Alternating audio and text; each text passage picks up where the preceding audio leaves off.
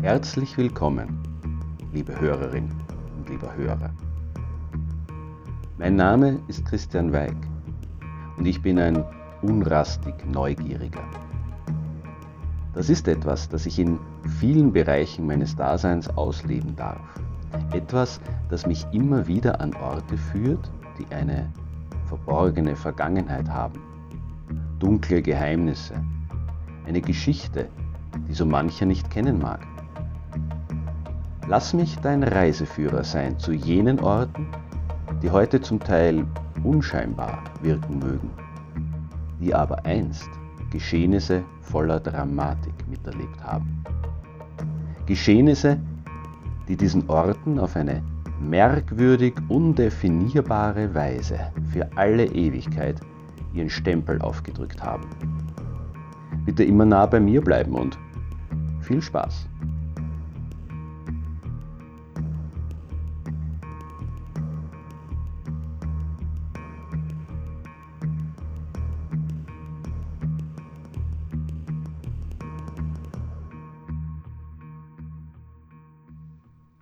Natürlich hat man als lesender Mensch Buchhandlungen, die man gerne, aber meist viel zu selten aufsucht. So auch ich. Eine davon war die leider nicht mehr existierende Buchhandlung Janecek im idyllischen Städtchen Heidenreichstein im nördlichsten Waldviertel. Es handelte sich bei diesem Geschäft um ein irgendwie charmantes äh, All-Inclusive-Paket für Bibliophile, Schulkinder und Last-Minute-Geburtstagsgeschenkeinkäufer. Da die Belegschaft aber durchaus kreativ für die Belebung der Lokalität mittels äh, diverser Veranstaltungen sorgte, wurde eines Tages auch ich eingeladen, die neu überarbeitete Version meines Büchleins Nordwandern dort im Rahmen einer Lesung vorzustellen. Soweit, so simpel.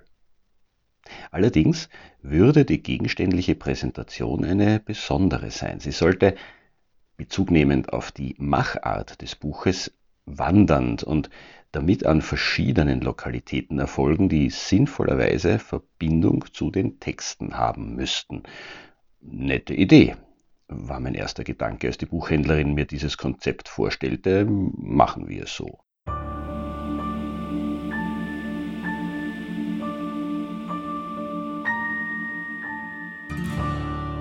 Zuallererst musste ich also überlegen, in welchen Kapiteln Heidenreich Stein denn nun vorkam. Glück gehabt, das waren gleich ein paar. Nicht viele, aber doch. Für eineinhalb Stunden Spaziergang mit Lesungsfetzen allemal genug.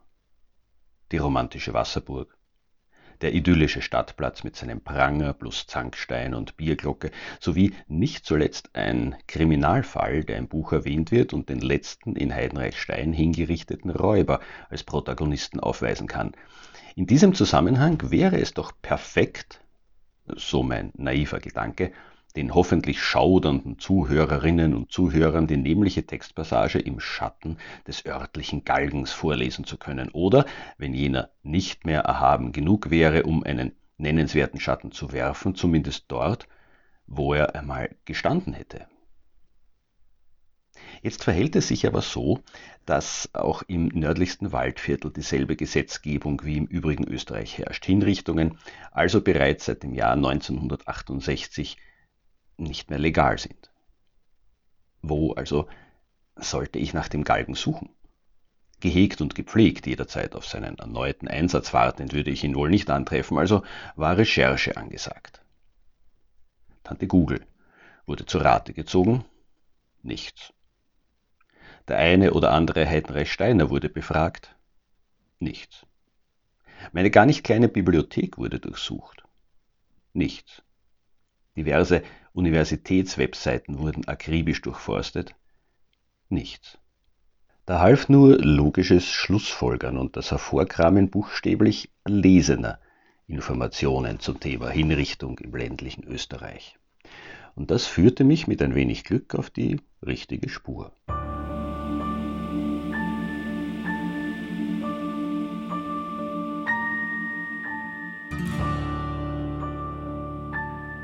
Exekutionen wurden über Jahrhunderte hinweg vorzugsweise an zwei Orten durchgeführt.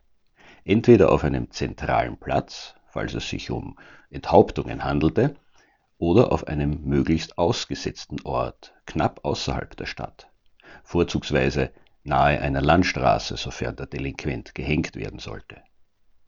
Dort konnte man, vor allem im Mittelalter, aber auch noch später, Leichen gerne einmal ein wenig länger hängen lassen, um Reisenden die Durchsetzungskraft der örtlichen Behörden deutlich zu machen. Somit war es nur logisch, den Standort des Heidenreichsteiner Galgens in Sichtweite einer der in die Stadt führenden Straßen zu suchen. Doch an welcher? Mein erster Gedanke galt dem Areal der sogenannten Käsemacherwelt, einer Schaukäserei und lokalen Touristenattraktion. Oberhalb der Stadt, an der Straße nach Norden, also Richtung Prag gelegen, mit Blick auf Burg und Kirche erschien diese Anhöhe wie geschaffen für eine gepflegte Hinrichtungsstätte. Wenn dem so wäre, müssten alte Flurnamen diesen Verdacht stützen, dachte ich, und machte mich mit Hilfe von Wanderkarten, aber auch online auf die Suche. Doch alle Ortsbezeichnungen dokumentierten, dass es sich bei dieser Anhöhe seit beeindruckend langer Zeit um Ackerland handeln musste. Fehlanzeige. Ich suchte also weiter. Der Umstand, dass der alte Ortskern Heidenreichsteins in einer Senke liegt und dementsprechend quasi rundum von Anhöhen umgeben ist, machte die Sache nicht unbedingt einfacher.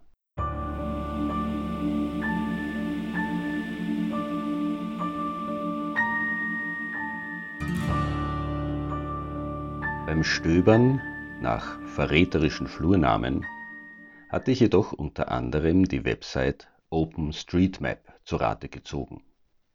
Und dort, nur dort, stach mir südöstlich der Stadt etwas ins Auge. Die Ortsbezeichnung Galgengraben. Wenn es also im Bereich des sogenannten Stadtbergs einen Galgengraben gab, dann war ich quasi am Ziel meiner Suche. Doch führte der Graben direkt zum ehemaligen Richtplatz? Befand er sich nur in seiner Nähe? Wie sollte ich den genauen Standort des Galgens finden? Zwei Möglichkeiten schienen denkbar. Erstens, ich müsste Unterlagen aus einer Zeit auftreiben, in der in unseren Landen noch fröhlich hingerichtet wurde und der Galgen dementsprechend offen auf Karten eingezeichnet war. Oder zweitens, ich hätte Nachforschungen vor Ort anzustellen. Am erfolgversprechendsten erschien mir eine Kombination, nämlich Hinweise auf antiquarischen Landkarten in Natura zu überprüfen. Bald schon wurde ich fündig. Auf einem Blatt der Josephinischen Landesaufnahme, einer Kartensammlung, die in den Jahren zwischen 1763 bis 1787 erstellt worden war, fand ich ein verräterisches Zeichen, ein rotes Dreieck, von dessen Ecken Linien nach unten führten. Durch mein seit frühester Jugend sorgsam gepflegtes nahe Verhältnis zum Makabren war mir sofort klar, dass es sich dabei um das sogar ziemlich realistisch wiedergegebene Zeichen für den Heidenreichsteiner Galgen handeln musste.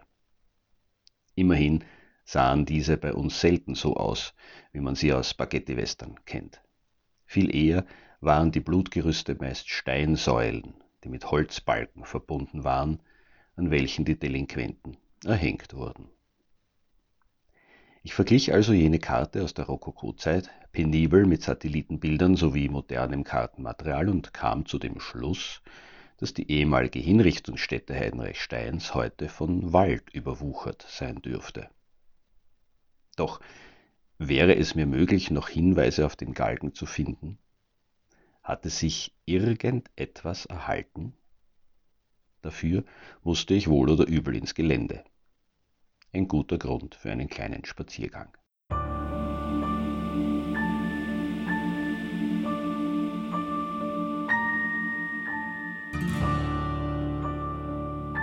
Somit wanderte ich entlang der damals frisch asphaltierten Weidhofener Straße aus der Stadt bergauf, bog nach dem ehemaligen Betriebsgelände der Firma Zimm links auf einen markierten Wanderweg und hielt die Augen offen. Immerhin war ich laut den Ergebnissen meines Kartenstudiums ja gerade durch den Galgengraben unterwegs. Das Ziel war also nah. Der Weg führte mich zu einem Haus, das am Ende eines großen Grundstücks mit Obstbäumen, Gemüsegarten und Bienenstock am Waldrand thronte. Ein wenig wirkte es, als ob es die Bäume in seinem Rücken beschützen wollte. Ein Eindruck, der einerseits lächerlich, andererseits aber kaum wegzuwischen war. Im Garten stand eine ältere Frau. Als ich vorbeiging, grüßte ich, und ihr Blick sagte mir, sie habe verdient zu erfahren, warum ich an ihrem Gartenzaun entlang spazierte. Darum bemerkte ich direkt. Ich bin auf der Suche nach Spuren des Galgens. Er müsste irgendwo dort oben gestanden sein. Dabei wies ich auf den Wald hinter dem Haus. Sie nickte. Ja, das ist der Galgenhügel, meinte sie. Aber da hinten sind nur Bäume und Wiesen. Warum bloß hatte ich diese Frau nicht früher getroffen? Andere Eingeborene hatten bei meiner Frage nach dem Galgen lediglich entschuldigend die Achseln gezuckt. Ich möchte einfach schauen, einen Eindruck gewinnen, antwortete ich. Und wie eine Entschuldigung für mein merkwürdiges Verhalten setzte ich hinzu, ich schreibe über die Gegend. Die Frau lächelte. Nun schien sie mich einordnen zu können. Künstler. Spinert, aber harmlos. Ich stapfte bergauf. Mir war bewusst, dass das Blutgerüst ausgesetzt gestanden haben musste, auf der Kuppe des Hügels, am besten mit Blick auf die Burg, sichtbar von der vorbeiführenden Straße aus. Da dort heute Wald wuchs, war der Charakter des Ortes mit Sicherheit ein anderer, zu finden aber musste der Standort des Galgens noch immer sein. Ich hatte Glück war auf der Satellitenaufnahme noch geschlossener Wald auf der Hügelkuppe erkennbar gewesen, hatte der Sturm im vorangegangenen Herbst diese wieder ein wenig mehr in den Zustand versetzt, in dem sie sich zur Zeit öffentlicher Hinrichtungen befunden haben musste. Die Stümpfe gefallener Bäume waren noch erkennbar, teilweise durch die Wucht des Sturzes geborsten, teilweise aus dem Boden gerissen. Die Stämme waren bereits abtransportiert und nur ganz junge Fichten kämpften sich durch Brombeerranken ans Licht und verblühte Königskerzen zeigten wie mahnende Finger Richtung Himmel. Ich blickte mich um. Ganz sicher, hier war der höchste Punkt der Gegend. Der Hügel fiel Richtung Heidenreichstein steiler ab. Richtung Motten floss die Landschaft sanft nach unten. Ich stand auf dem Gipfel. Aus der ehemaligen Krautschicht die mittlerweile zur bestimmenden Vegetation hier heroben geworden war, ragte ein graues Metallrohr, dessen Ende mit gelbem Lack und rot-weiß-rotem Klebeband markiert war.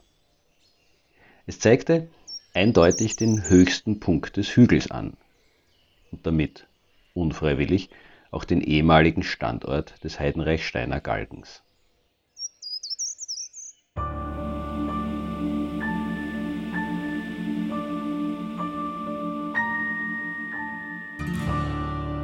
So hatte ich also den alten Richtplatz gefunden. Hier war wohl auch, wie bereits erwähnt, Heidenreich Steins letzter offizieller Delinquent vor etwa 200 Jahren hingerichtet worden. Die Stadt hatte diesen Ort aber offensichtlich vergessen wollen, hatte ihn der Natur zurückgegeben oder zumindest einem Forstwirt zur Nutzung überlassen. Wald war über den Galgenhügel gewachsen, hatte Todesangst und Sensationsgier vergessen gemacht, war ganz ruhig geworden.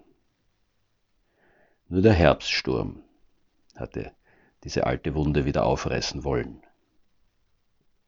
Gerade als ich mich zum Gehen anschickte, fiel mir etwas auf, und zwar etwas, das zwischen all den Pflanzen der Zeit trotzte, etwas, das schon hier gelegen hatte, als ein Freizeitvergnügen der Heidenreichsteiner Bevölkerung noch das Applaudieren für geglückte Henkersarbeit gewesen war, ein Granitblock. Der Galgen, der sich einmal auf dieser Kuppe erhoben haben musste, war spurlos verschwunden. Doch der Felsen, auf den sich wohl Kinder gestellt hatten, um die Todesangst der Delinquenten besser studieren zu können, auf dem vielleicht Zuschauer den über ihnen im Todeskampf zappelnden zugeprostet hatten, der lag noch da. Der liegt noch immer da. immer.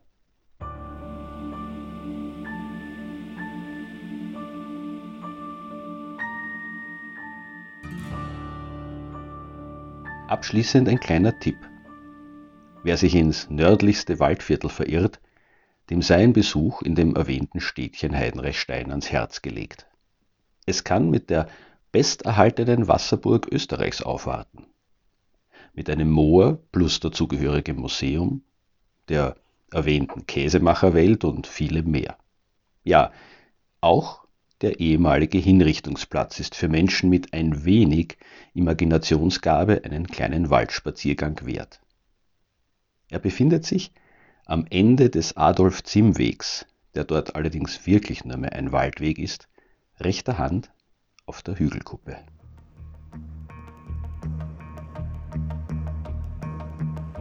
So, liebe Hörerin und lieber Hörer, ich hoffe, du hast etwas Neues erfahren oder vielleicht sogar Lust darauf bekommen, den Schauplatz der heutigen Podcast-Folge zu besuchen. Falls du mehr Informationen brauchst, findest du in den Show Notes weiterführende Links und last not least meine E-Mail-Adresse. Ich freue mich nämlich immer über Kritik, Anregungen und Hinweise und gerne darf dieser Podcast auch weiterempfohlen werden. Ich denke, es gibt viele neugierige Menschen da draußen, die sich auch an die dunkleren Orte unseres schönen Österreichs wagen. Ich empfehle mich.